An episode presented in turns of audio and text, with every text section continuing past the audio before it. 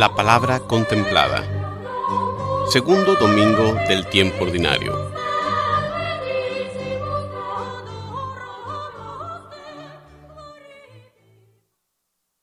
Lectura del libro del profeta Isaías. Por amor a Sión no me callaré, y por amor a Jerusalén no me daré reposo, hasta que surja en ella esplendoroso el justo y brille su salvación como una antorcha. Entonces las naciones verán tu justicia y tu gloria todos los reyes. Te llamarán con un nombre nuevo, pronunciado por la boca del Señor. Serás corona de gloria en la mano del Señor y diadema real en la palma de su mano. Ya no te llamarán abandonada, ni a tu tierra desolada. A ti te llamarán mi complacencia y a tu tierra desposada. Porque el Señor se ha complacido en ti y se ha desposado con tu tierra. Como una joven se desposa con una doncella, se desposará contigo tu hacedor. Como el esposo se alegra con la esposa, así se alegrará tu Dios contigo. Palabra de Dios. La respuesta al salmo de este domingo es, cantemos la grandeza del Señor.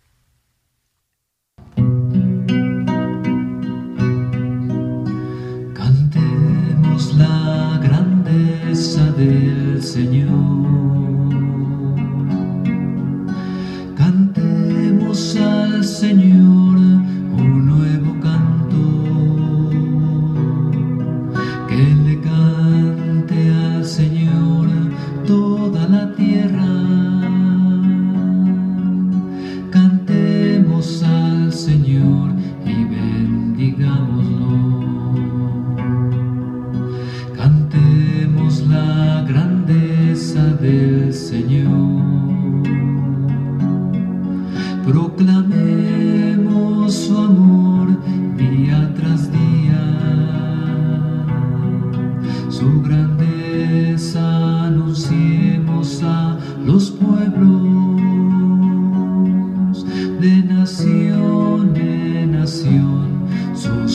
Sus maravillas.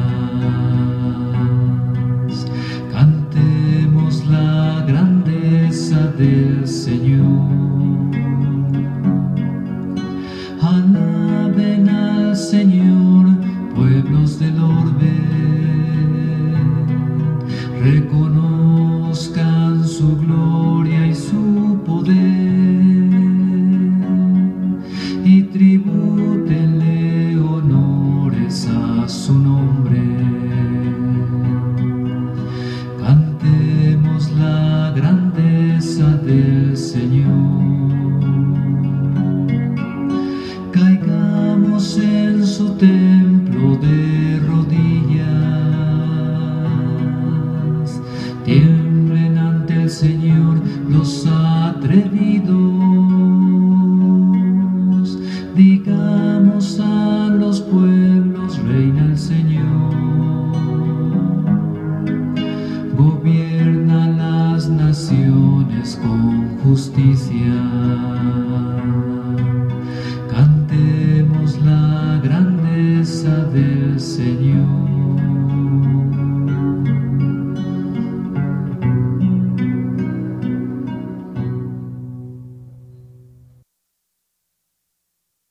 De la primera carta del apóstol San Pablo a los Corintios. Hermanos, hay diferentes dones, pero el Espíritu es el mismo. Hay diferentes servicios, pero el Señor es el mismo. Hay diferentes actividades, pero Dios, que hace todo en todos, es el mismo. En cada uno se manifiesta el Espíritu para el bien común. Uno recibe el don de la sabiduría, otro el don de la ciencia, a uno se le concede el don de la fe, a otro la gracia de hacer curaciones, y a otro más poderes milagrosos. Uno recibe el don de profecía y otro el de discernir los espíritus. A uno se le concede el don de lenguas y a otro el de interpretarlas. Pero es uno solo y el mismo Espíritu el que hace todo eso, distribuyendo a cada uno sus dones según su voluntad. Palabra de Dios.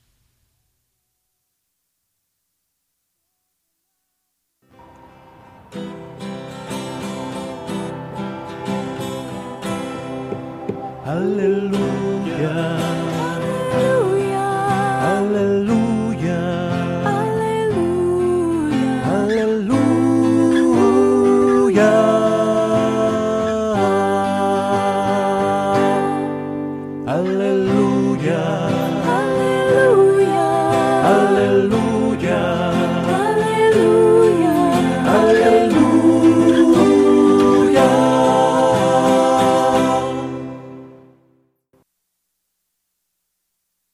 Del Santo Evangelio según San Juan. En aquel tiempo hubo una boda en Caná de Galilea, a la cual asistió la madre de Jesús. Este y sus discípulos también fueron invitados. Como llegara a faltar el vino, María le dijo a Jesús, Ya no tienen vino. Jesús le contestó, Mujer, ¿qué podemos hacer tú y yo? Todavía no llega mi hora.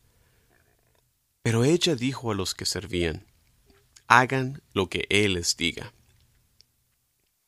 Había allí seis tinajas de piedra, de unos cien litros cada una, que servían para las purificaciones de los judíos. Jesús dijo a los que servían, Llenen de agua esas tinajas, y las llenaron hasta el borde. Entonces les dijo, Saquen ahora un poco y llévenselo al mayordomo. Así lo hicieron, y en cuanto el mayordomo probó el agua convertida en vino, sin saber su procedencia, porque sólo los sirvientes lo sabían, llamó al novio y le dijo, Todo el mundo sirve primero el vino mejor, y cuando los invitados ya han bebido bastante, se sirve el corriente. Tú, en cambio, has guardado el vino mejor hasta ahora. Esto que hizo Jesús en Caná de Galilea fue el primero de sus signos.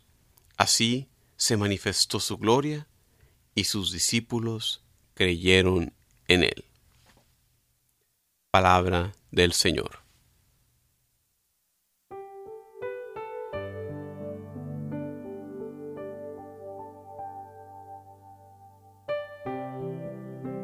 Hola, ¿qué tal? Un saludo en Cristo. Gracias por acompañarme en estas reflexiones que semana con semana hacemos sobre las lecturas que la iglesia nos presenta para la misa dominical.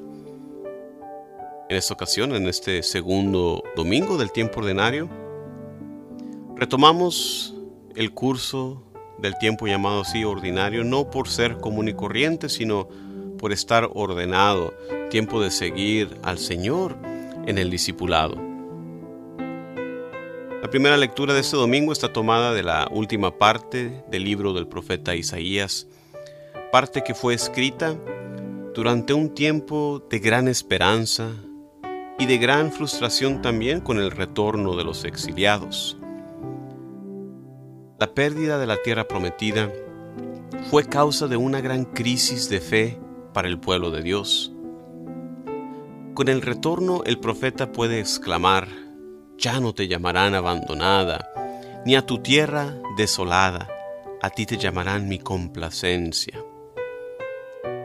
Tenemos que recordar la experiencia del pueblo de Dios, teniendo la certeza en fe de que aun cuando sintamos que Dios no está con nosotros, Él nunca nos abandona y siempre está cerca de nosotros. Así como el cuidado de Dios para su pueblo es expresado en términos esponsales, también así nos ama Dios a cada uno de nosotros y somos su complacencia. Con esta certeza de vivir acompañados y amados por Dios, la iglesia nos invita a continuar nuestro peregrinar para así llegar hacia nuestra tierra prometida.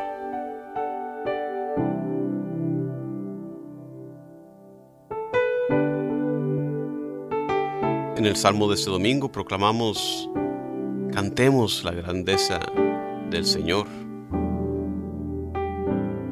Hermanos y hermanas, nuestro Señor Jesús lo renueva todo.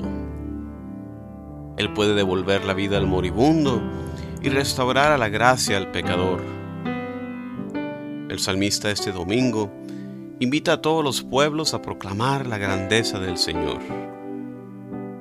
Nosotros cantamos un cántico nuevo porque somos un pueblo nuevo, renovado en su amor y su misericordia. Elevamos nuestra voz constantemente día a día como nos invita el salmista. El amor de Dios es constante y constante debe de ser nuestra alabanza. Bendecimos su nombre día con día, iluminados con la luz de su gracia que nos trajo en su gloriosa encarnación. El salmista nos exhorta a traer nuestras ofrendas a Dios en tributo. Mas, ¿qué podemos dar si no es a nosotros mismos? Nuestra ofrenda es el sacrificio de nuestros propios deseos humanos, que muchas veces lo único que hacen es separarnos de Dios, nuestra fuente de vida. Nosotros llenos de fe proclamemos a todos los pueblos, a todas las gentes a nuestro alrededor, con nuestra vida, con nuestras acciones, que Jesucristo es nuestro Rey, a quien servimos siguiendo con alegría.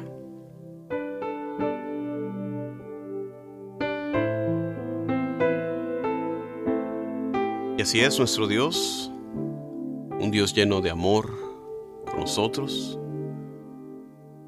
en la lectura de este domingo vemos cómo Él nos da todo lo que necesitamos, desde el vino que faltaba en la boda de Caná hasta toda clase de dones espirituales para la construcción del reino.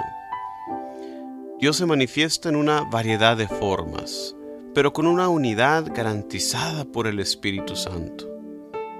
Hay una diversidad de dones, pero un mismo Espíritu, nos dice San Pablo en la primera carta a los Corintios. Aparentemente esta comunidad tenía el problema de dejarse llevar por manifestaciones que se presentaban en el culto a los dioses paganos. La prueba de los verdaderos dones espirituales es que a través de ellos se bendice el nombre de Cristo. Por eso justo antes de este pasaje que consideramos en la segunda lectura de este domingo, Pablo nos dice, nadie movido por el Espíritu de Dios puede decir, maldito sea Jesús. Y nadie puede decir, Jesús es Señor, sino movido por el Espíritu Santo.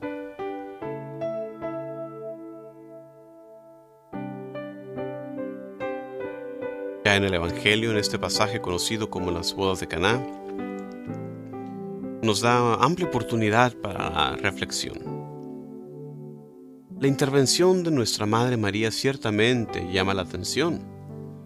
Alguna vez escuché una homilía donde el sacerdote explicaba que María se da cuenta de la falta de vino porque seguramente estaba haciendo lo que toda buena madre hace, ayudando en lo que se necesitaba, en lo que fuera necesario, quizás incluso en la cocina. Cuando nosotros salimos de nosotros mismos y nos dedicamos a ayudar a los demás, nos damos cuenta de sus necesidades. Enterada del problema, María interviene y le hace saber a su hijo. Nuestra Madre María desde siempre intercede por sus hijos. Juan el Evangelista pone este episodio al principio de su Evangelio, al principio del ministerio de Jesús. Tan temprano es en su ministerio que Jesús responde a la intervención de María, todavía no ha llegado mi hora. Hasta ahora Jesús no ha realizado ningún signo, ningún milagro.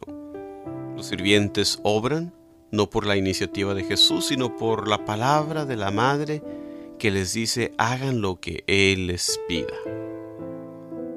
María como Madre de Dios y Madre nuestra se vuelve intercesora persona que se preocupa por los demás. Ella también quiere hoy que llenemos las jarras de nuestra necesidad para Jesús las convierta en el vino de su gracia, esa gracia que nos salva. Hermanos y hermanas, muchísimas gracias por escucharme, acompañarme en estas reflexiones. Despide de ustedes, hermano en Cristo, Juan Carlos Moreno, recordándoles que pueden visitar mi sitio web, vayanalmundo.org, para más recursos para la evangelización. Muchísimas gracias, paz y bien.